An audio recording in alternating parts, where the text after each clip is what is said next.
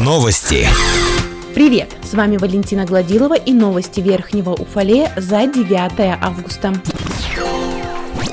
В Верхний Уфалей доставлено 600 доз вакцины против коронавируса. На данный момент первый компонент поставили уже 5985 уфалейцев. Предприятия и организации округа могут провести вакцинацию сотрудников в выездной форме. Все желающие поставить вакцину против COVID-19 могут обращаться в прививочный кабинет городской поликлиники в будние дни с 8 до 16 часов. Уфалейцев ожидает гаражная амнистия. Соответствующий федеральный закон вступает в силу с 1 сентября. Информация об этом была озвучена в понедельник на аппаратном совещании у главы округа. Данный закон позволит горожанам в упрощенном виде зарегистрировать свои земельные участки под гаражами, а также сами гаражи. Сейчас Управлением имущественных отношений администрации проводится сплошная инвентаризация некапитальных гаражей, являющихся объектами капитального строительства, и некапитальных гаражей для выявления брошенных гаражей гаражей и гаражей без хозяина.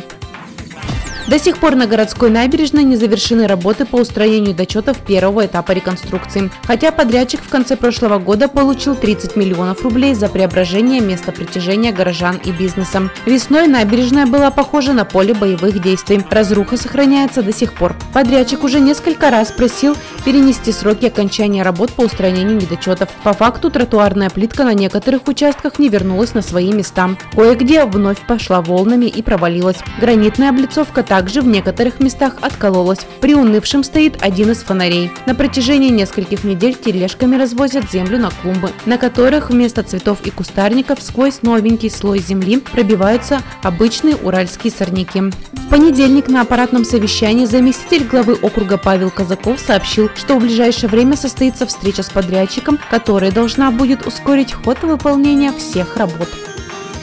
В Верхнем Уфалее прошел чемпионат России по маунтинбайку. Победителем среди мужчин стал Максим Гоголев из Самарской области, среди женщин – Гузель Ахмадулина из Москвы. Среди любителей в марафоне «Большой камень» в уфалейском зачете лучшими стали Иван Брибы и Александра Савиных. Абсолютным победителем среди женщин стала Анна Калугина, среди мужчин – Евгений Соловьев, оба из Ревды. Всего на старт вышло около 200 спортсменов из 9 регионов страны. К участию допускались спортсмены, прошедшие ковид-контроль.